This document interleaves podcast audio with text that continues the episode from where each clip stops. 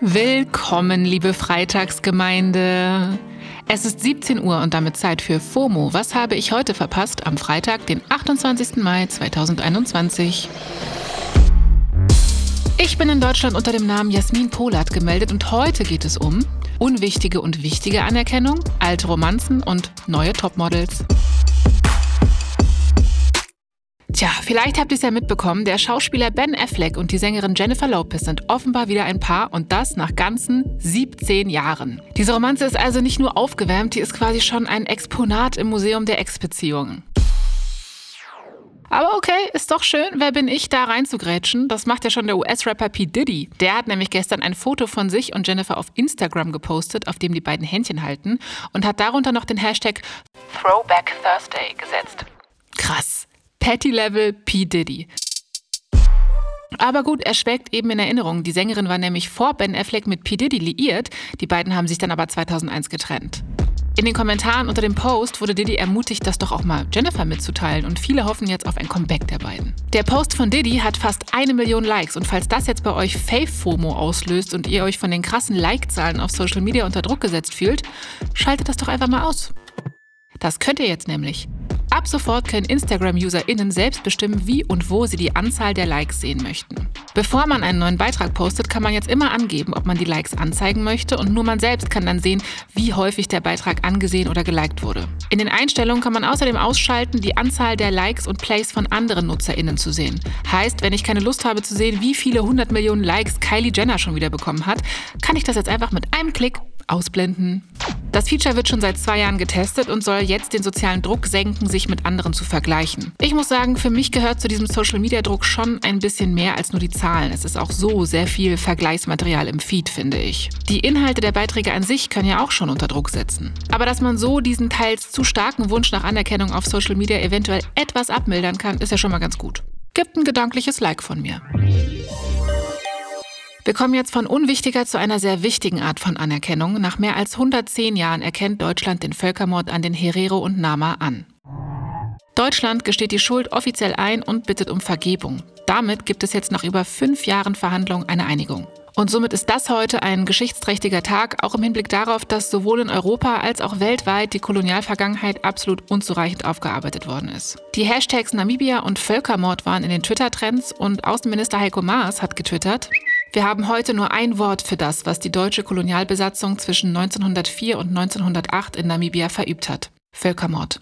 Umso mehr hoffe ich, dass wir heute einen wichtigen Schritt in Richtung Versöhnung gehen können. Das Deutsche Reich war von 1884 bis 1915 Kolonialmacht des heutigen Namibia. Herero und Nama sind namibische Volksgruppen. In der Zeit, über die Heiko Maas spricht, wurden etwa 65.000 von 80.000 Herero getötet und 10.000 von 20.000 Nama. Es war der erste Genozid im 20. Jahrhundert. Als Geste der Anerkennung des unermesslichen Leids, das den Opfern zugefügt worden sei, will die Bundesregierung jetzt den Nachkommen in den nächsten 30 Jahren 1,1 Milliarden Euro zahlen. Die namibische Regierung begrüßte das. Der Sprecher vom Präsidenten Hage Geingob hat gesagt, die Anerkennung von Seiten Deutschlands, dass ein Völkermord begangen wurde, ist der erste Schritt in die richtige Richtung. Ja, ein erster Schritt von hoffentlich vielen in die richtige Richtung.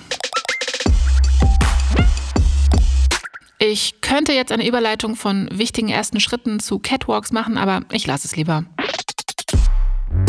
Trotzdem müssen wir auch kurz über das Finale von Germany's Next Topmodel sprechen. Das hat nämlich gestern meine Timelines quasi äh, geflutet. Die 16. Staffel der Castingshow von Supermodel Heidi Klum lief unter dem Motto Diversity und hat dann gestern mit live zugeschaltetem Publikum seine Gewinnerin und ein Ende gefunden. Germany's Next Topmodel 2021 ist die Gewinnerin heißt Alex, ist 23 Jahre alt und eine sehr schöne Frau. Klar. Auf Platz 2 landete das Curvy-Model Dasha. Und dass diese Staffel besonders divers ist und auch Trans, Petit und Curvy-Models teilnehmen konnten, wurde meiner Meinung nach von Heidi Klum mehrfach stark betont, obwohl das doch auch eher ein erster Schritt in die richtige Richtung ist, finde ich. Das sollte ja 2021 kein Aufreger mehr sein, oder? Meine Timeline hat sich aber über einiges anderes aufgeregt, unter anderem darüber, dass die Band Tokyo Hotel in dem Finale und schon der ganzen Staffel einfach omnipräsent war. Ständig rief Heidi den Gitarristen der Band und ihren Ehemann Tom Kaulitz an und auch sein Zwillingsbruder, der Frontmann Bill, tauchte in der Sendung als Gastjuror auf. Die Bandmitglieder haben sogar im Finale gestern das Musikvideo zu ihrem neuen Song gedreht. Das ist ein Cover vom The Who Song Behind Blue Eyes und das fanden die ZuschauerInnen nicht so cool. Sie twitterten zum Beispiel, Digga, ich will GNTM schauen und keine Tokyo Hotel Dokumentation. Oder ich bin dafür, das sollte die letzte Show sein. Kann nur peinlicher werden. Heidi hat aber einfach ihr Ding gemacht, ist auf der Bühne zu ihrem Tom und hat ihn abgeknutscht.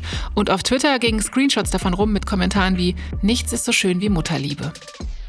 Ach Leute, lasst die Frau in Ruhe verliebt sein, da sind wir doch zu alt für, oder? Apropos, es geht bei Germany's Next Topmodel übrigens super duper divers weiter. In der nächsten Staffel sollen sich nämlich auch ältere Models ohne Altersbegrenzung bewerben können. Hat Heidi noch am Ende verkündet. Ja, Schönheitsdruck kennt eben kein Alter. Da sind die Grenzen nach oben offen. Das war's für heute mit FOMO. Wir hören uns morgen zur Samstagsfolge wieder hier auf Spotify. FOMO ist eine Produktion von Spotify Studios in Zusammenarbeit mit ACB Stories.